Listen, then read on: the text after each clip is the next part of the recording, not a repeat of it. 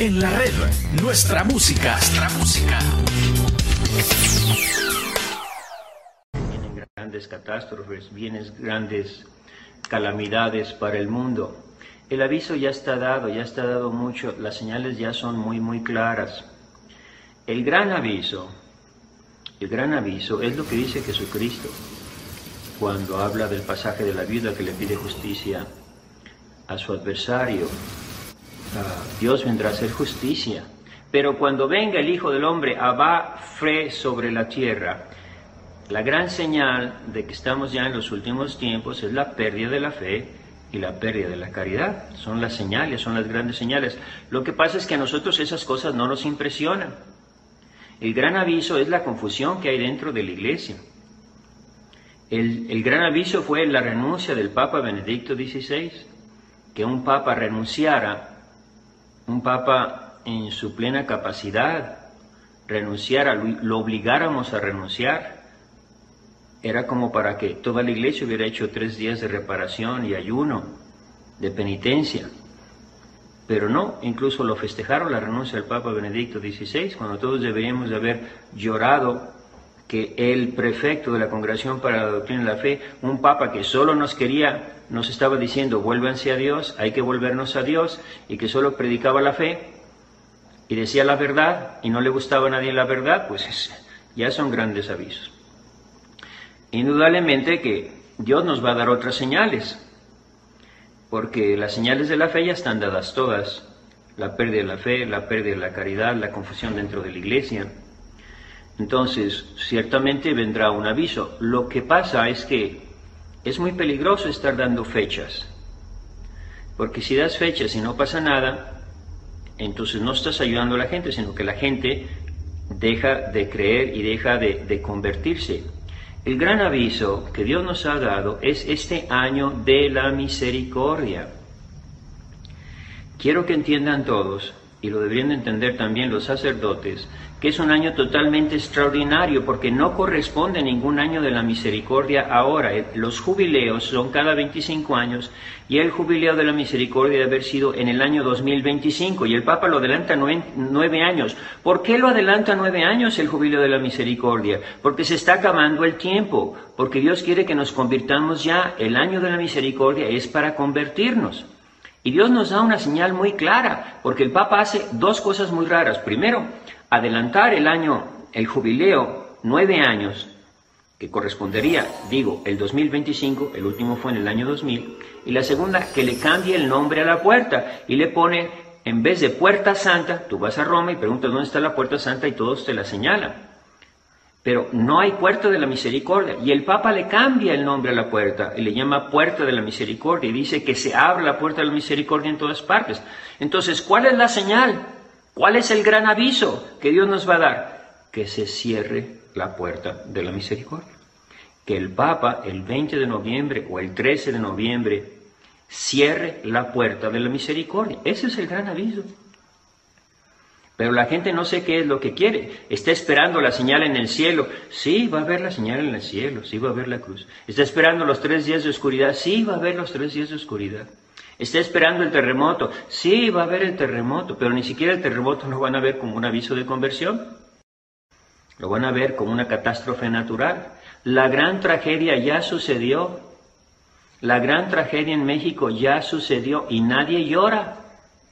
Y nadie hace penitencia.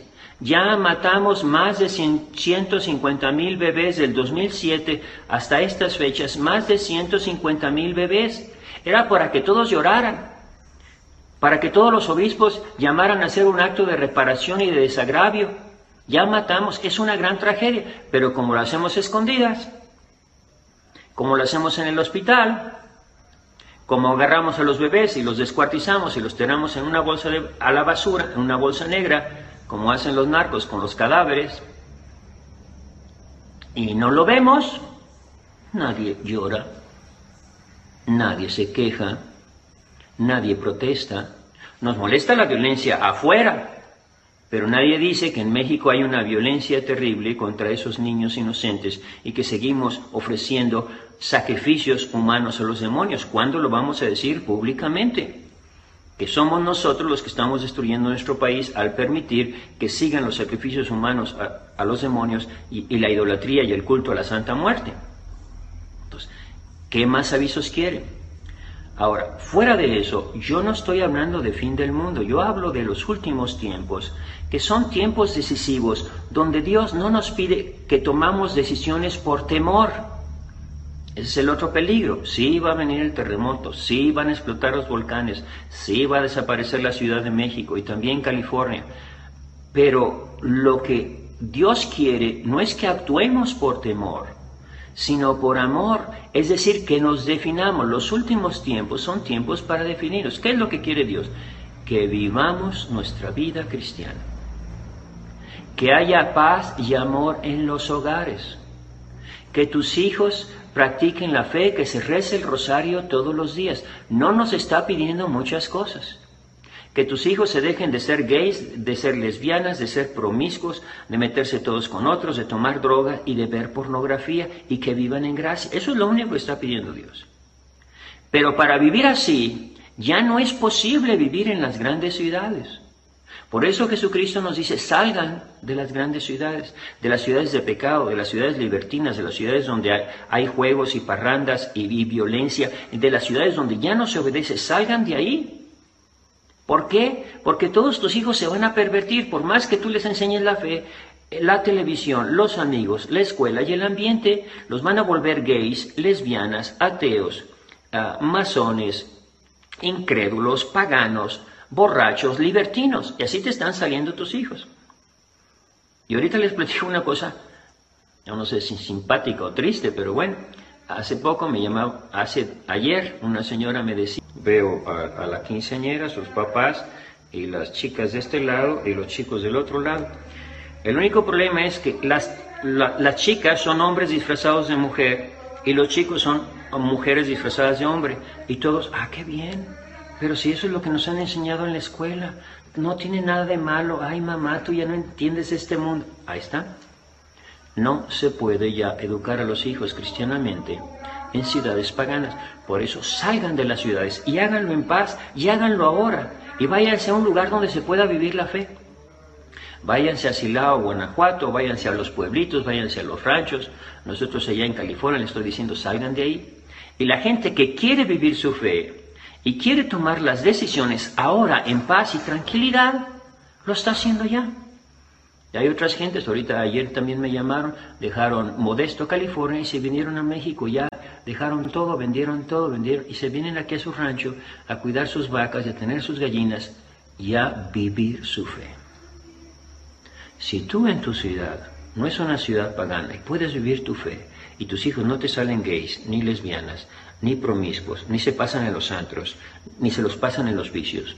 Perfecto, sigue ahí. Si puedes vivir tu vida cristiana. Pero si no, ya, ahora, toma la decisión, ya, ahora. Vida cristiana. Y el que no quiera vivir la vida cristiana, que se vaya de tu hogar, que se vaya de tu casa, que se largue, ya se acabó. Eso es lo que nos está pidiendo Dios, que nos definamos. El que no está conmigo está contra mí. El que no recoge, desparrama. Entonces, el que no está con la mujer, con María, consagrado, está con el demonio, está con Satanás. Son todos hijos de Satanás o se están poniendo en peligro de que Satanás los destruya porque ustedes no están consagrados a la Virgen María. Porque la Virgen María no es su madre y la única que los puede defender de Satanás en los últimos tiempos, del demonio y de todas esas perversiones en el mundo, es la Virgen María. Entiéndanlo. Ya tomen la decisión o somos cristianos o somos paganos. Porque la crisis fundamental, y en esto todos los papas lo han dicho, Juan Pablo II, Benedicto XVI y Francisco, la crisis fundamental del cristianismo hoy es la separación entre fe y vida. Es decir, que nos llamamos cristianos, pero en realidad tus hijos, tu marido y tú son una bola de paganos. No practican su fe, no viven su fe. ¿Cuándo te vas a decidir? ¿Cuando venga el terremoto en el mes de noviembre? ¿Cuando se abra la tierra y se trague a, California el, próximo mes? ¿Te vas a, tomar la decisión en ese momento? Ya no va a servir.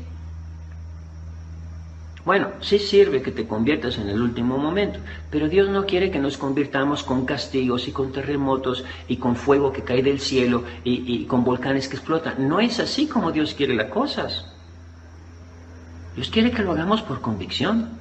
Por eso yo soy de la idea de, que lo que tenemos que hablar es como habla Luis María Griñón de Montfort en los últimos tiempos. Él dice, en los últimos tiempos el único que tiene que tener miedo es el demonio, porque le queda poco tiempo y viene el triunfo del corazón inmaculado de María. Entonces yo estoy hablando desde otra perspectiva, no de fechas y de fin del mundo y de catástrofes, sino de una batalla entre la mujer y la serpiente que es el demonio, el único, y los hijos de Satanás, y los paganos, y tu marido infiel, y tu hijo borracho, y que, y que vive con la novia, eso sí tienen que tener miedo, y se van a llenar de miedo, allá ellos. Por eso hay, hay que separarnos ya de ahí y formar comunidades de vida cristiana. Si tú, si tú, pero si es una ciudad pagana, ya sal de ahí, toma la decisión, júntate con otras comunidades, no vivas solo y empieza a vivir tu vida cristiana. Nos levantamos, alabamos a Dios, rezamos laudes, después el rosario, una vez por semana me junto con otras familias a leer la Biblia, a invocar al Espíritu Santo y a leer las profecías de la Virgen. No desechéis las profecías, pero pidiéndole al Espíritu Santo que nos dé discernimiento, porque hay mucha confusión. Vuelvo a repetir, el temor no viene de Dios. Dios quiere que nos convirtamos no por temor, sino ahora tomemos la decisión yo me voy a ir a vivir donde yo y mis hijos podamos vivir la vida cristiana.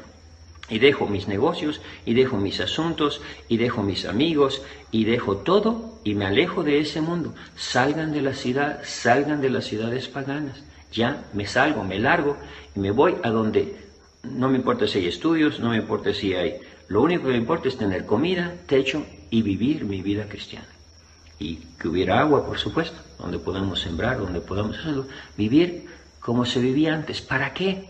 Para que cuando se desbarate el mundo y venga lo que venga, yo ya me valga gorro. ¿Por qué? Porque yo ya salí de ahí, yo ya no estoy en ese lugar. Exactamente como los primeros cristianos, cuando Jesucristo les dice, cuando veáis que un ejército circula la ciudad, vete de ahí.